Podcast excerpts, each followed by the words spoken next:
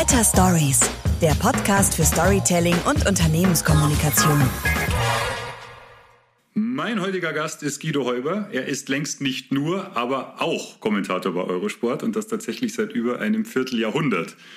Wir werden auch über all die anderen Tätigkeiten zumindest noch kurz sprechen, aber vor allem wollen wir wie immer gucken, was wir lernen können für das Storytelling und für die Kommunikation in und von Unternehmen und Organisationen von jemandem, der über 6000 Live Sendungen, Live-Events moderiert und kommentiert hat. Guido, ich freue mich sehr, dass du hier bist. Ich freue mich auch, da sein zu dürfen. Servus an alle draußen. Servus, Philipp. Guido, bevor wir einsteigen, erlaub mir noch eine kurze, etwas theoretische Vorbemerkung jetzt für die Zuhörerinnen und Zuhörer. Ein Teil von dem, was ich unter Storytelling verstehe, ist ja, dass man sich Geschichten sucht und die dann erzählt, mit denen man seine eigenen Aussagen, Thesen, Ideen, Vorschläge anschaulich und erlebbar machen kann. Das ist das, was ich meinen Kunden immer erzähle. Und zwei meiner Kernaussagen, zwei der Thesen in meiner Arbeit sind, es lohnt sich erstens deutlich mehr zu wissen als das, was man am Ende erzählt. Oder andersrum, die große Kunst in der Kommunikation ist oft das Weglassen. Und die zweite These ist, es braucht verdammt viel Wissen, viel Handwerkszeug und viel Erfahrung, Dinge am Ende ganz leicht aussehen zu lassen. Und ich habe dich eingeladen, weil ich hoffe, dass wir gemeinsam heute diese beiden Thesen ein bisschen mit Geschichten, mit Leben füllen können. Also ich habe dich nicht einfach nur eingeladen, weil wir uns lange kennen und weil es immer nett ist, mich, sich mit dir zu unterhalten, sondern weil ich damit eben was erzählen möchte. Und jetzt gleich mal am Anfang quasi auf der Metaebene der Appell an alle, die zuhören. Das würde ich auch empfehlen für die Kommunikation, dass man sich auf einen Event, auf eine Veranstaltung, für eine Präsentation nicht einfach Leute einlädt, weil sie gute Typen sind, sondern weil man mit ihnen seine eigenen Aussagen belegen kann. So, jetzt vielen Dank für deine Geduld. Jetzt aber zu dir. Du bist, ich habe es gesagt, seit 25 Jahren, seit über 25 Jahren bei Eurosport. Du kommentierst, soweit ich das weiß, Surfen, Turmspringen, nicht mehr? Alles. Also alles. Die meisten kennen dich vom Ski-Weltcup, denke ich. Wie viele Winter hast du, den wievielten Winter hast du jetzt gerade beendet? Ich habe tatsächlich den 26. Weltcup-Winter abgeschlossen. Der 26. das weiß jeder, war ein ganz besonderer und hat ja auch am Anfang der Saison die Situation, dass ich mich noch erinnerte, äh, damals, als es damals ging es noch nach Tinje zum Weltcup-Auftakt und da war ich der Kleine und da waren dann die ganzen Kommentatoren und Moderatoren und das Fernsehen und es war meine erste Weltcup-Saison und ich war wahnsinnig aufgeregt und ich war heuer tatsächlich, nachdem der Schweizer Kollege jetzt dann auch noch aufgehört hat und ins Marketing von einem Eishockey-Club gegangen ist, in der Situation, jetzt bin ich der Älteste. Was fasziniert denn nach über einem Vierteljahrhundert immer noch? Warum macht es dir immer noch Spaß? Es ist ähm, als ehemaliger Leistungssportler für mich ähm, immer ja Credo gewesen, den Athleten Gesichter zu geben, die Athleten zu demaskieren. Ein großes Thema gerade in dieser Zeit, gerade auch jetzt dann im Skiweltcup, wo sie ja Brillen und weiß Gott was alles aufhaben. Und das Ganze mit Leben zu füllen, weil ähm, gerade als Sportmoderator, diesen journalistischen Zweig habe ich mir halt ausgesucht, hat man einfach den Vorteil, über etwas sehr Leichtes, sehr Schönes, sehr Unterhaltsames zu reden etwas, was natürlich auch polarisiert, etwas, was viele mitreißt. Die einen sind Fan, die anderen sind äh, genau dagegen. Und so ist da sehr viel Emotion, aber auch sehr viel Positives, etwas, was ich unterstütze. Ich beende sehr viele Sendungen damit, so, und jetzt gehen wir alle raus und bitteschön geht Skifahren oder zumindest in die Berge. Wir müssen raus, wir müssen an die Luft, sonst gehen wir irgendwie ein wie die Primeln. Und das ist das, was mich auch nach 25 Jahren voll dabei hält, weil das hat sich nie verändert. Also das ist immer noch eine Mission. Mhm. Jetzt hast du es gerade gesagt, es ist ein sehr leichtes, unterhaltsames Thema an und für sich. Nichtsdestotrotz glaube ich, dass es schwer ist, ich hatte es ja gerade in der Anmoderation gesagt, Dinge so leicht aussehen zu lassen. Ähm, es ist ja nicht so, dass du dich hinsetzt und äh, einfach mal erzählst. Vielleicht machst du das in der Zwischenzeit tatsächlich so. Aber wie viel Vorbereitung steckt denn drin in so einer Weltcup-Sendung? Das war tatsächlich eine Evolution, so wie du gesagt hast. Also ich erinnere mich an die Anfänge, wo ich ungefähr den Faktor 1 zu 6 bis 1 zu 7 hatte. Das heißt, ich saß also für eine Stunde, teilweise halt dann eineinhalb, immer sechs, sieben Mal so lang da und habe äh, jeden, damals gab es noch nicht so viel Internet, damit war viel Telefonieren angesagt, angerufen, die Eltern gesprochen, den Trainer gesprochen. Was ist es? Erzähl mir was. Einfach verstehen, wer ist das? Ähm, das Schöne ist, das ist ein Wissen, das man sich anreichert. Also ich glaube, ähm, aus dem Bauch zu sagen, dass ich ungefähr äh, 5000 Biografien aus dem Kopf parat habe. Und ich gehe mittlerweile wirklich ähm, mit der Startliste egal in welchem Event. Und auf der Startliste sind noch ein paar Notizen, die ich mir draufgeschrieben habe, um dann schnell den richtigen Namen zu haben. Aber viel steht da nicht drauf. Das ist es. Der Rest kommt aus dem Bauch und das ist die Entwicklung auch. Man muss einen Sport leben und das ist das, was du auch sagst, die Kunst des Weglassens. Ich kann natürlich über jeden Athleten erzählen, wie seine Schwestern heißen, wann er die letzte Blinddarmoperation gehabt hat und äh, was er vorgestern zum Abendessen gehabt hat. Das gehört zum Business, dass man einfach sagt, hey, wie geht's dir, wie bist du drauf und so weiter. Aber ob das kommt, das gibt letztendlich die Live-Sendung her. Und deswegen bin ich Live-Moderator geworden. Ich bin auch nicht gut in irgendwelchen Aufzeichnungen, da verspreche ich mich dauernd und bin nicht konzentriert, sondern das gibt das her. Und wenn, wenn, wenn, wenn der Moment da ist, dann wird die Schublade gezogen und dann kommt die Information. Wie viel von dem, was, also hast du wahrscheinlich jetzt schon beantwortet, vermutlich gar nichts, aber wie viel von dem, was du in so einer Sendung erzählst, überlegst du dir denn vorher? Oder, oder ist es tatsächlich so, dass du im Prinzip nur ausschließlich spontan reagierst? Es gibt gewisse ähm, Grundthemen. Wir bezeichnen das immer als den roten Bogen oder den roten Faden. Und zum Beispiel, ähm, um das zu, ja, plakativ einfach mal zu erzählen. Es gab jetzt dann den, den letzten Slalom und ähm, bei dem Slalom bin am Abend tatsächlich da gesessen und habe mir die Startliste angeschaut. Waren 26 Hanseln drauf gestanden und habe gesagt, so, sehen wir uns alle nochmal Burschen. Und dann habe ich meinen Experten angerufen und er hat gesagt, du pass mal auf, der Slalom-Weltcup ist entschieden, der Gesamtweltcup ist entschieden. Ähm, Im Prinzip geht es jetzt noch um ein paar Punkte. Wir fahren hier um die goldene Ananas. Ja, es geht um überhaupt nichts mehr. Lass uns bitte morgen nicht so sehr übers Rennen reden, sondern lass uns Geschichten erzählen, lass uns das und das. Und sowas gibst du vor, ja. Also sowas, dass du sagst, das möchte ich jetzt bringen. Und dann saßen wir auch eine Stunde ähm, vor der Sendung zusammen ähm, Frank Wörndl war mein Experte und wir haben gesagt, du, was fällt dir zu dem ein? Was fällt dir zu dem? Einfach nur spontan. Was hast du da drauf? Und dann haben wir darüber sehr viel gelacht und das ist so die Vorbereitung. Man spricht drüber, man hat Ideen, ob das dann passt. Ja, manchmal ist einer dann total im, im, im Wordflow, ja, und er erzählt seine Geschichte und du sagst, ja Mist, ich hatte eigentlich den Burner-Joke drauf. ja. ja, du musst es nicht rein. Wenn es nicht passt, passt nicht. Ja. Ich frage dich das deswegen, weil ich glaube, dass man da tatsächlich sehr viel lernen kann für die Kommunikation, also in Unternehmen, in Organisationen, wenn das Leute sind, die nicht dafür bezahlt werden. Mhm. Ähm, primär mal fürs Kommunizieren, sondern Projektleiter mhm. sind, im Vertrieb tätig sind und so weiter, dann gibt es eben so zwei Phänomene. Das eine ist, dass man sich halt eine Präsentation mal strickt mit einem Beispiel oder mit zwei Beispielen und dann in egal welche Zielgruppe und egal welche Situation man da hat, im Prinzip immer dasselbe Beispiel und dieselbe Geschichte erzählt, dann auch gerne so anmoderiert. Ich mhm. erzähle an dieser Stelle immer gerne mal die Geschichte, weil die irgendwann mal gut funktioniert hat und dann wundert man sich, warum ein anderes Publikum in einer anderen Situation irgendwie guckt äh, und nichts versteht. Ähm, und ich glaube eben, dass man von so einem Vorgehen zu sagen, ich habe mir extrem viel drauf geschafft, einfach an Wissen. Ich habe sehr, sehr mhm. viele Beispiele, Geschichten, Anekdoten, äh, Zahlen, Fakten, Daten vielleicht auch einfach parat. Mhm. Und es ist mir dann in der Situation viel einfacher möglich, spontan exakt das Richtige, was in dieser jeweiligen Situation passt, rauszuziehen. Und das wäre eben so ein Appell tatsächlich an Leute, die kommunizieren, rauszugehen und diese Geschichten zu sammeln, so wie du sagst, sich mit den Kollegen hinzusetzen ähm, und diese Geschichten zusammen zu überlegen, wo könnten die denn passen? Aber sie müssen eben nicht. Fällt es manchmal schwer, zu sagen, Mensch, da habe ich mir jetzt so eine geile Geschichte ausgedacht, jetzt will ich die aber unbedingt loswerden und dann klappt es aber irgendwie doch nicht? Extrem schwer und das ist genau das, äh, Philipp, was die Spreu vom Weizen trennt. Das ist das, warum manche Kommentatoren, Moderatoren oder auch Präsentatoren, die in den Vortrag haben, wie jetzt viele vielleicht draußen, ankommen und andere nicht.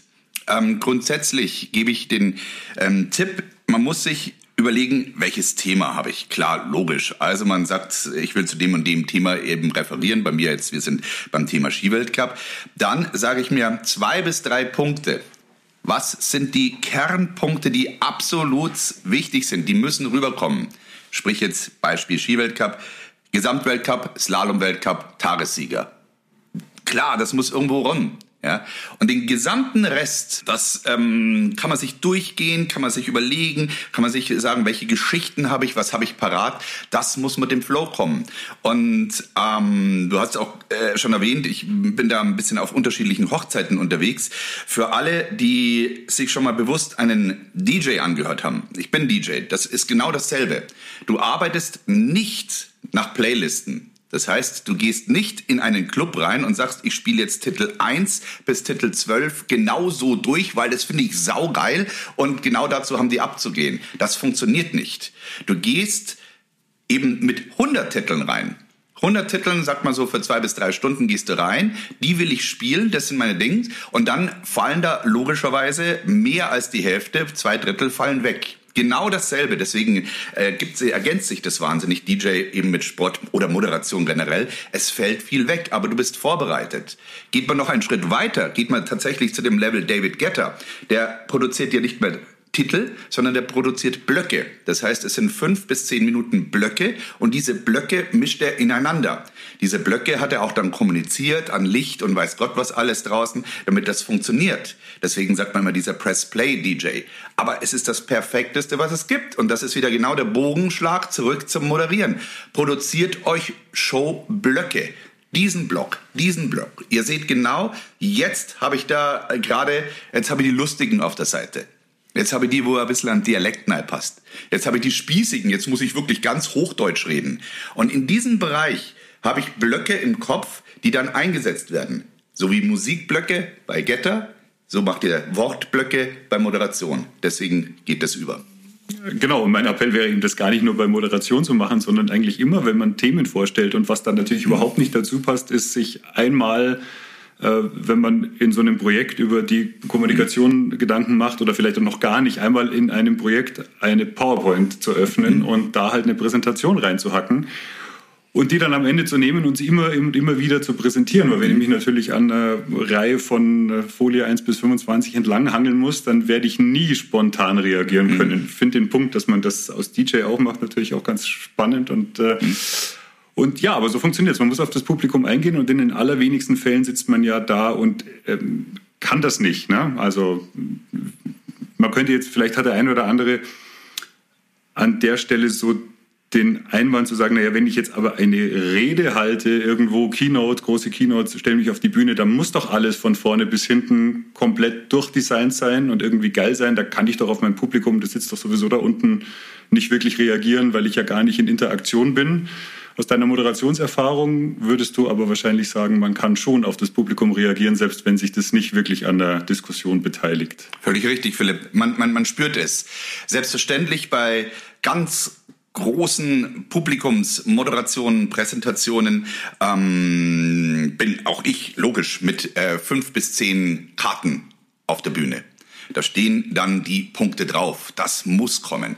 Selbstverständlich stehen auch die Namen drauf, weil es gibt nichts Schlimmeres als einen ähm, äh, Aufsichtsratsvorsitzenden von, von BMW mit dem falschen Namen anzusprechen, wenn er auf die Bühne kommt oder sagt, hey, jetzt habe ich echt total vergessen, wie du heißt, komm mal Und raus. das ist ja witzigerweise, weil auch Leute manchmal meinen, man darf nicht spicken. Das sind die Sachen, wo man auch sehr gerne spicken darf. Also das Daten, Fakten und so weiter. Ja, ja weil es auch in Ordnung ist, dass man das nachschaut.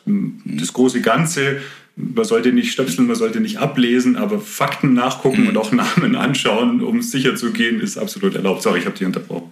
Ja, ja, nee, nee, absolut, gebe ich dir absolut recht. Es sind die Sachen, was versteht jeder draußen, dass ich ablese, sprich Namen. Es versteht auch jeder, dass etwas nicht perfekt ist.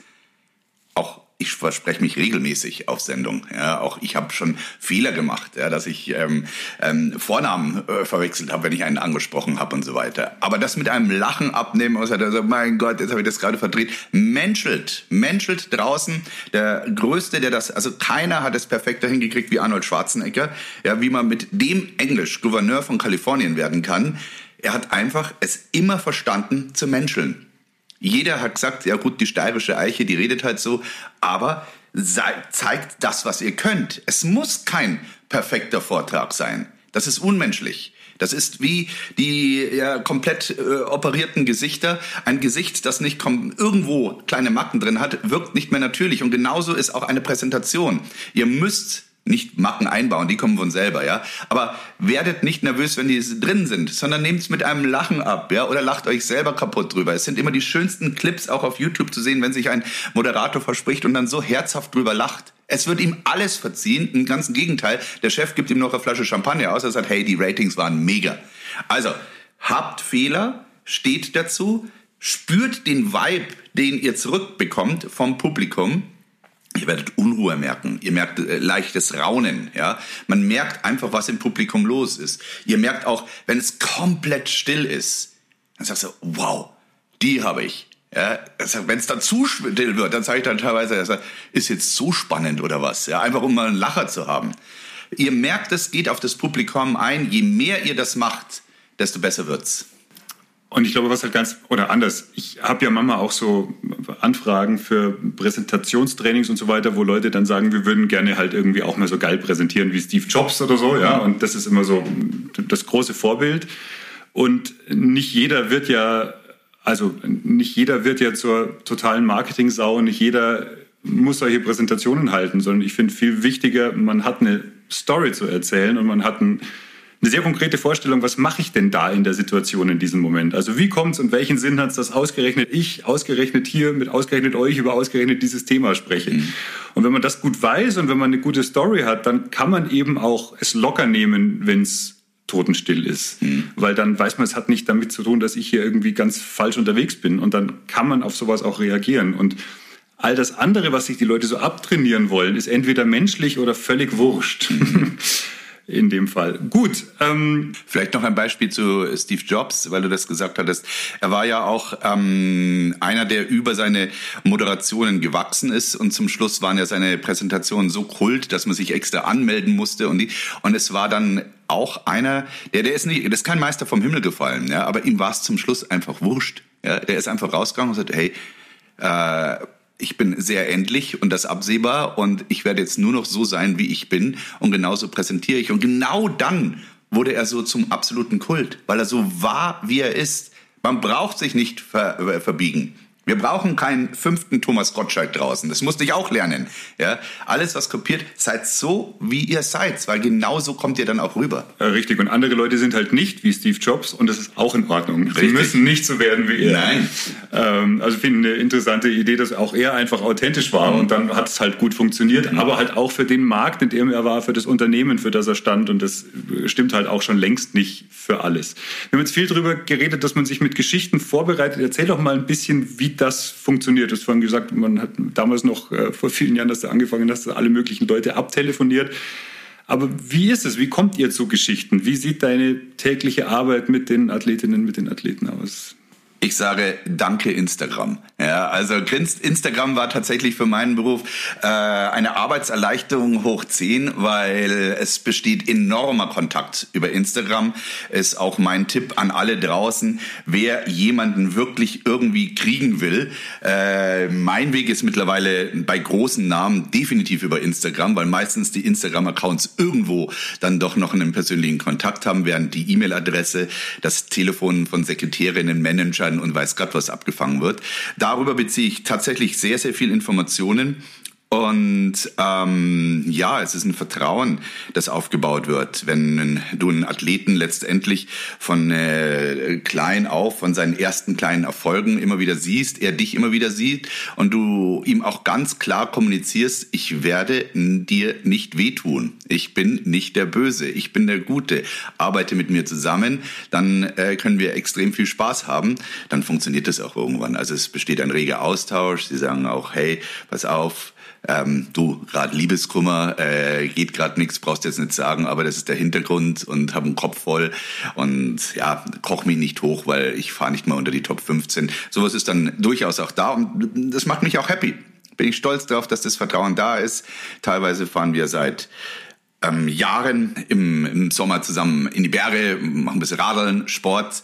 Was auch äh, interessant ist, jetzt nochmal durch die Corona-Zeit extrem gepusht, dass ähm, es gibt weltweit vielleicht so 20, 25 Chefmoderatoren äh, bei Fernsehstationen. Ich bin stolz, einer davon zu sein. Und wir haben uns zusammengeschlossen in so einer legendären WhatsApp-Gruppe, weil, ja, was machst, ja? Und der Austausch ist natürlich Wahnsinn, wenn genau vor einem Rennen dir der Schwede, äh, der Norweger, der Ami, der ja, Australier dann noch schreibt, was bei ihnen los ist, wie er die Sache sieht. Und das ist sehr, sehr befruchtend.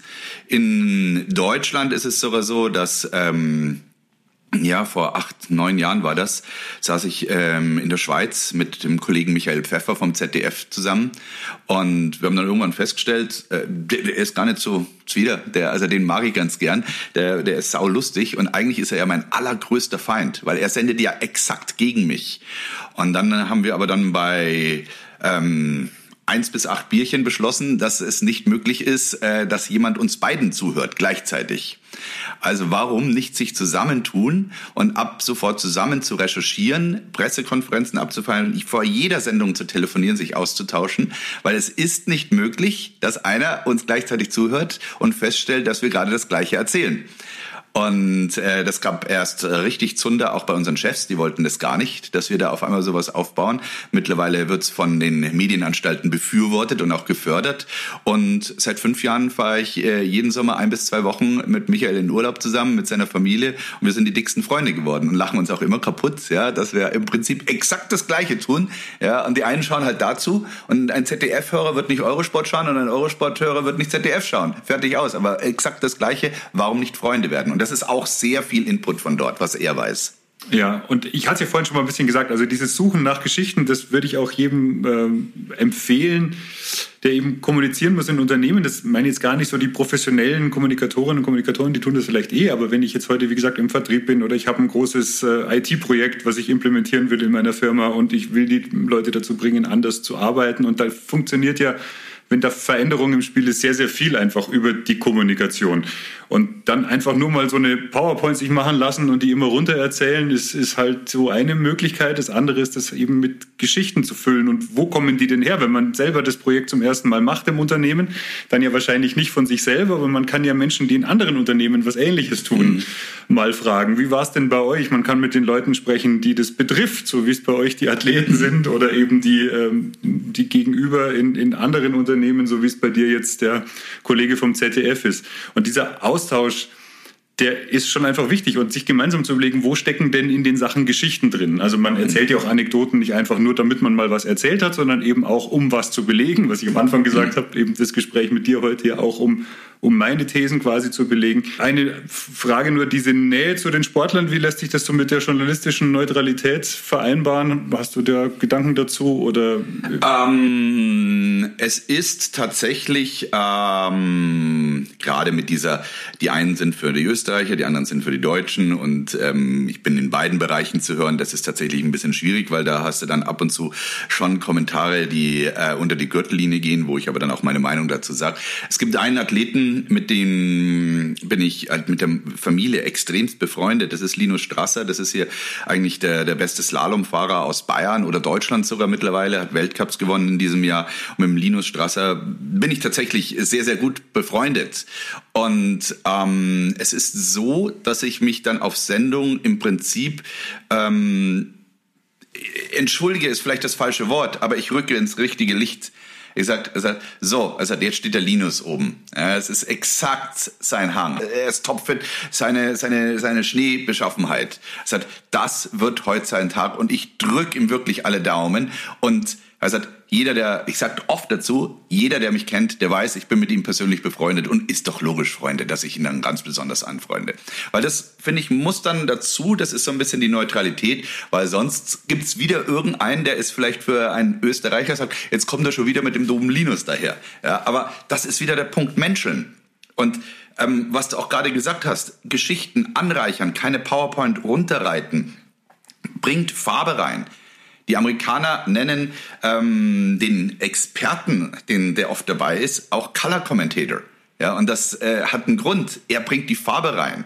Ihr seid auch bei sowas, würde ich niemals mich als Speaker sehen. Ein Speaker seht euch nie so, seht euch als Moderator. Was ist ein Moderator? Moderare, Latein, gefügig machen, anpassen, etwas äh, fühlen, das ist moderare. Nehmt's beim Wort Color und Moderare und dann seid ihr auf dem richtigen Weg, weil dann holt ihr die ganze ähm, Zuschauerschaft ab oder die Hörerschaft ab, weil dann wird's interessant, dann bekommt das ganze Farben und Lebe, Leben. Ja, und ich glaube, ein ganz wichtiger Punkt ist einfach, was du gerade gesagt hast, wenn du quasi dazu sagst, wie du zu Linus Strasser stehst und was das für dich bedeutet, dann kannst du ja trotzdem neutral sein als Moderator, Kommentator und als Mensch Guido Holber bist du halt mit ihm befreundet und mhm. wenn das für alle klar ist und so veröffentlicht ist, ja. dann wird da sich da gar keiner groß dran stören. Schwierig wird es ja immer, wenn das so unausgesprochen unstimmig ist und man sich denkt, irgendwie passt die ganze Kommunikation dann nicht zusammen, was sie automatisch tut, wenn man selber so ein komisches Gefühl hat und das nicht einfach für Klarheit sorgt. Mhm. Und ein Appell, den ich ja auch immer habe, wenn Leute was präsentieren, denkt schon auch nicht nur daran, was wollen wir denn erreichen, was sitzen da für Menschen im Publikum. Manchmal denkt man ja nicht immer daran, ja, aber denkt nur an das, was man halt sachlich hat äh, und gesammelt hat und präsentiert das. Aber im Idealfall sollte man ja alles vier. Man sollte sich darüber Gedanken machen, was habe ich denn faktisch zu präsentieren, was sitzen da für Menschen im Publikum, also in welcher Situation sind die, wie sind die mir gegenüber eingestellt, wie viel Zeit habe ich, was ist einfach so der gesamte Rahmen was will ich denn eigentlich erreichen? Also du willst hauptsächlich unterhalten, aber ganz oft in Unternehmen will man ja tatsächlich, dass die Menschen irgendwas tun danach, ein. Produkt kaufen, sich bewerben oder wie auch immer. So diese drei Sachen. Und das vierte ist, ich selbst. Was habe ich denn zum, für einen Bezug zu diesem Thema? Was ist denn meine Einstellung? Was hat mich denn fasziniert? Und ein Satz wie, ich zeige, ich zeige Ihnen diese Folie, weil, weil sie mir persönlich dieser Punkt so wichtig ist. Oder diese, wenn man eine Geschichte erzählt, zu sagen, mich hat es so persönlich so beeindruckt aus diesen und jenen Gründen, das bringt unglaublich viel nochmal, weil sonst kann man sich so Zeug ja auch einfach durchlesen. Also ich muss mir schon immer überlegen, warum stehe ich denn da und kommentiere irgendwas oder präsentiere irgendwas, weil ich selber irgendeinen Mehrwert bringen muss und der sollte schon auch klar werden. Sehr richtig, gleich das Beispiel, jeder kennt's. Ihr geht zum Einkaufen irgendwo hin und lasst euch beraten. Äh, ich sag, 80 Prozent der Verkäufer waren, werden sagen irgendwann, und den, den habe ich auch zu Hause. Äh, Schmarrn hat er. Logo, hat, natürlich hat er es nicht, aber das ist so das Bekannteste und es funktioniert. Jedes Mal schaue auch ich und so, aha, das, hm, alles klar, weiß ich jetzt nicht, ob es wirklich hat, aber ich schaue es mir mal genauer an. Vollkommen richtig, Philipp, Bezug zum Produkt finden ist das Wichtigste. Ja, einen Bezug zu der, genau, also seinen eigenen Bezug ja. zu dem äh, finden, was man da erzählt und, und das eben auch mit kommunizieren. Weil mhm. nur dann haben man selber als, als derjenige, der da auftritt, auf der Bühne steht, im Gespräch einen, einen Mehrwert bieten. Sonst schicke ich dir einen Link auf meine Internetseite und dann kannst du mhm. dir das auch angucken. Ähm, Gibt es was, was dich nach all den Jahren noch nervös macht? Ja, Gott sei Dank. Also ähm, es ist oftmals so, dass wenn, wenn Live-Sendungen passieren, dass äh, ich dann mir fast zu ruhig bin und sage, okay, das ist jetzt echt, puh, ja, schade, wo ist der Kick? Und ähm, es ist ähm, Endorphine, Adrenalin, das sind Themen aus dem Sport, das sind diese, diese Sporthormone, diese Glückshormone, die, die sind schon auch bei, bei ja, Publikumsarbeit zu spüren. Und ähm, ich würde, ich habe aber Nervosität nie negativ gesehen. Auch als Athlet damals war ich immer, wenn ich am angespanntesten war, mit Abstand am besten, weil ich dann konzentriert war. Und wenn ich jetzt, also das Größte ist selbstverständlich die olympische Abfahrt. Ja, also die olympische Abfahrt ist äh, nach dem Eishockeyfinale und äh, ja, ich weiß nicht, was sonst noch im Winter. Ich glaube ja vielleicht noch das Finale im, im Skispringen, aber sicherlich die die die wichtigste und größte Sendungen mit ähm, zweistelligen Millionenzahlen von Zuhörern. Und da stehe ich am Abend ja schon unter Strom, aber so positiv. Und ich freue mich so drauf. Ich, ich, die letzten zwei Minuten, ja, da sage ich, wow, ist das geil, jetzt geht's raus.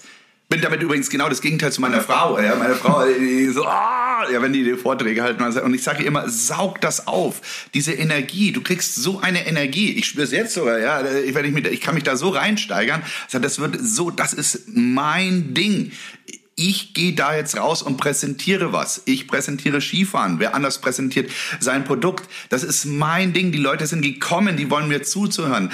Ich habe eine Bühne, das ist doch alles perfekt. Die hören mir zu. Man hat tolle Lichter, ja. Ich habe tolle Klamotten an. Ich freue mich über das alles. Und diese Energie, die wusch, schiebst du dann nach außen. Und das ist Nervosität, klar, aber positive. Du bist natürlich auch eine Rappensau, das muss man schon dazu sagen. Das kann jetzt nicht jeder äh, eins zu eins so übernehmen.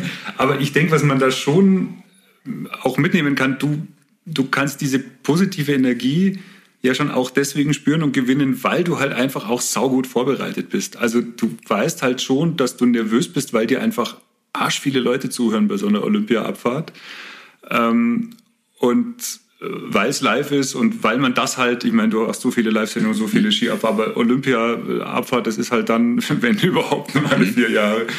Ähm, also deswegen, ne, ne, aber du musst nicht nervös sein, weil du denkst, du verkackst es, weil du irgendwas nicht weißt oder weil du es nicht drauf hast. Also Nein. ich denke, das ist Nervosität ist, ist meines Erachtens viel weg, nicht indem man irgendwie äh, beigebracht bekommt, wie man sich hinstellt und, und wie man den Rücken durchdrückt und was man mit seiner Stimme alles machen muss, sondern vor allem, dass man einfach gut vorbereitet ist, dass man weiß, Sicherheit. was tue ich da, was habe ich da für eine Geschichte zu erzählen und habe ich einen riesen Vorrat an Stories, die ich bringen kann, wenn dieses oder jenes oder selbiges passiert, so dass ich einfach weiß, da bin ich einfach safe. Mhm. Und also das, das Gleiche, was wir vorhin schon mehrmals gesagt haben. Oder stimmt das überhaupt? Oder sagst du? Absolut. Ähm, ich sage immer noch, du hattest mich eingehend gefragt nach der Vorbereitungszeit. Gut, man ist dann irgendwann in einem Thema drin, wo ich jetzt wirklich sage, ich habe fast keine mehr. Aber wenn es jetzt zu einem Thema ich habe zum Beispiel unlängst den ähm, die deutsche Meisterschaft der Einzelhändler, Einzelhandelverkäufer im Sporthandel gibt's auch. Ja, äh, da werden die also die müssen dann Sachen verkaufen und werden bewertet und machen dann auch noch was Sportliches und so weiter. Und die habe ich moderiert. Das war dann tatsächlich auch komplettes Neuland. Da setze ich dann Faktor 1 zu 2 an. Das war eine Tagesmoderation, das heißt also zwei Tage vorbereiten. Und mein Tipp an alle draußen, das kann man üben, vorbereiten. Das heißt, jetzt beim Philipp nicht, den kenne ich jetzt auch schon seit 30 Jahren, aber normalerweise, es gibt kein Gespräch, es gibt kein Meeting, in das ich reingehe, wo ich nicht von allen meinen Gegenüber drei Dinge weiß. A, wer oder was ist er beruflich? B, was ist so sein Hintergrund? Wo kommt er her? Was, äh, wie kam er zu dem Job? Ja, wie ist seine Karriere? Und C, immer etwas Persönliches. Kurz, wenn man auf einen Termin wartet, ich bin da gerne eine Viertel, halbe Stunde zuvor, google ich das schnell alles durch. Man kriegt ja alles, ja. Und es ist einfach der Joker, wenn man A, natürlich weiß, was der Gegenüber beruflich macht. Es ist mega vorbereitet und professionell, wenn du weißt, wie er überhaupt in den Job kam. Und es ist absolut der Knaller und dann ist man auf der Winnerseite, wenn ich sagen kann, ja, Sie sind ja auch begeisterter Mountainbiker. Toll, übrigens gratuliere zur Alpenüberfahrt letztes Jahr. Ich habe das auch schon mal gemacht mit der Frau, aber das ist schon stark. Der, der, der ist im Öl, der ist abgeholt. Und das ist Recherche. Das ist das Einfache. Drei Teile vorbereiten. Wenn man das macht, dann ist man auch fürs nächste große Thema vorbereitet. Man weiß, Grundrecherche. Das machen, das ist ein Lernprozess, dann ist das automatisiert. Ja, und das ist, wir haben beide einen journalistischen Hintergrund, ähm, also du, du bist ja auch noch Journalist natürlich als Kommentator, ähm, aber das ist einfach tatsächlich so, also auch für, für die Unternehmenskommunikation, Recherche und Vorbereitung, das ist das, was Präsentationen gut macht. Und nicht Präsentations drin. Man kann schon an Sachen schleifen. Ne? Also es ist klar, wenn ich mal mit meiner Story sattelfest bin und dann macht man das hundertmal und dann filmt man sich und schaut sich mal an und dann kann man natürlich Details verbessern und kann da und da. Es will den Kollegen und Kolleginnen, die das machen, überhaupt nicht den, den Beruf schlecht machen oder ihre, ihre ähm, Existenzberechtigung hier streitig machen. Aber ähm, grundsätzlich, glaube ich, werden Geschichten auf Bühnen dann gut, wenn man sich gut vorbereitet hat und wenn man sein Zeug parat hat. Und äh, ob das jetzt das Wissen über das Gegenüber ist eben äh, oder das, das Wissen über das Publikum, mit dem man spricht, ist dann nochmal eine andere Frage. So, du hast einmal schon erzählt, du bist DJ. Also äh, wahrscheinlich kannst du auch nach 25, 26 Jahren immer noch Ski-Weltcups moderieren, weil das eben auch nicht das Einzige ist, was du machst. Deswegen wird die Begeisterung dafür ähm, vermutlich noch länger dafür sorgen, dass du es auch noch weitermachst. Du machst ganz vieles noch nebenbei. Ähm, DJ hast du schon gesagt, du bist aber auch Sommelier. Und ich glaube, auch da wirst du ja schon Daten und Fakten über Weine erzählen bei so Verkostungen, aber in allererster Linie wirst du Geschichten erzählen, nehme ich an. Absolut. Ähm, Sommelier bin ich deswegen geworden. Also wirklich, das ist mein gelernter Beruf. Da habe ich auch einen Meistertitel drin. Ähm, weil Sommelier ist für mich die Briefmarkensammlung 2.0. Ja, also Briefmarkensammlung, die kann man anschauen und kann Geschichten dazu erzählen. Ähm, ich kann einen Wein anschauen. Ich kann ihn natürlich sammeln, klar, wie Briefmarken auch. Ich kann zu jedem Wein eine Geschichte erzählen, die ich mir auch gerne merke. Zum Winzer, zum Anbaugebiet. Wie kam es zu dem Wein? Wann habe ich ihn das erste Mal getrunken? Weil es zu jedem Wein, den ich getrunken habe, eine Geschichte, da bin ich mir ziemlich sicher. Und ich kann es auch noch trinken. Also das ist für mich die Briefmarkensammlung 2.0 und deswegen liebe ich einfach äh, Wein, Wein, ähm. Auch da ist es interessanterweise aus dem Verkauf. Ich war ähm, zwei Jahre Verkaufsleiter bei Käfer, war also für die gesamten äh, Getränke bei Feinkost Käfer zuständig. Da bin ich dann auch irgendwann bei Michi Käfer gesessen und habe gesagt, du, ich bin echt kein, kein Kellergewächs, du, ich muss da wieder raus, ich muss an die Natur, lass mich einfach gehen. Und ähm, das hat er dann auch gemacht. Äh, und dann ging das da auch wieder in, in die Moderationen rein. Und jetzt gibt's halt, ja, Weinmoderationen, Weinverkostungen, Weinpräsentationen. Auch wieder Geschichten. Und deswegen läuft's. Ja, aber das ist ja auch, wenn man das jetzt selber erlebt hat, entweder bei so einer Verkostung oder hat auch beim guten Essen mit Weinbegleitung. Also mhm. es ist ja das, was man sich ja merken kann und was es ja auch spannend macht. Ich meine, man könnte ja ein Sommelier auch einfach bezahlen, zu sagen, pass mir, such mir den richtigen Wein aus und stell ihn mir halt hin. Mhm. Aber das, was es ja zu einem Erlebnis macht, ist ja, sind ja die Geschichten, die dazu erzählt werden. Mhm. Und dafür muss man ja dann oft selber auch überhaupt gar keine Plan haben von Wein, weil die Geschichte ist trotzdem gut und der Wein schmeckt besser. Ich weiß aber, diese Ausbildung zum Sommelier ist, ist brutal viel Lernerei. Ihr müsst wahnsinnig viel Zeug tatsächlich wissen an Daten und Fakten, die ihr wahrscheinlich auch nie erzählt, weil, weil ihr ja dann am Ende die Geschichten erzählt. Würdest du sagen, es ist trotzdem wichtig, dass man all dieses, also um das, die gleiche These wie gerade, quasi Vorbereitung und Wissen und Dinge wissen, die man nicht erzählt, ist es auch bei so einem Beruf wichtig, einfach viel gelernt zu haben, um dann viel weglassen zu können und dann wirklich gute Geschichten erzählen zu können und sattelfest zu sein in dem, was ja. man da macht.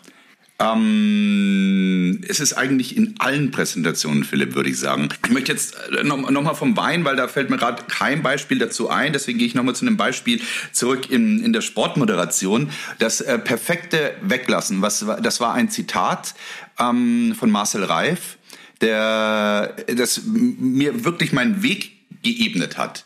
Marcel Reif war immer der Künstler des Nichtssagen. Also seine, seine längste Phase waren 22 Minuten auf Sendung, in denen er nichts gesagt hat. Und ich saß in der Regie damals dabei beim Sportchef und habe ihm zugehört. Und dann hat der Sportchef gesagt, Marcel, Marcel, bist du noch da? Ja, und dann hat er nur so gesagt, ja, ja. Und er sagt, du sagst nichts mehr. Und dann hat er gesagt, es gibt nichts zu sagen. Ja, das war schon mal das Erste. Und dann kam nach 22 Minuten ein Tor und alles, was er gesagt hat, war ausgerechnet Müller. Das ist Perfektion. Das ist die absolute Perfektion. Was hat er damit gezeigt? A, er hat sich vorbereitet. Er hat abgeholt die Leute. Die Leute fangen an zu denken. Hups, jetzt hat er was gesagt. Also warum ausgerechnet Müller? Stimmt, der hat die letzten Tore alle daneben gehauen, hat immer versagt. Jetzt macht er es. Und zu sagen, hey, Müller, der ja übrigens jetzt hier die letzten drei Tore und so weiter, das ist, ja, okay, hat man. Aber die ganz große Kunst, und deswegen weiß ich das immer noch, nach 22 Minuten zu sagen, ausgerechnet Müller. Und nicht Tor, Tor, Tor, wie alle. Und das war's dann wieder. Das ist geil.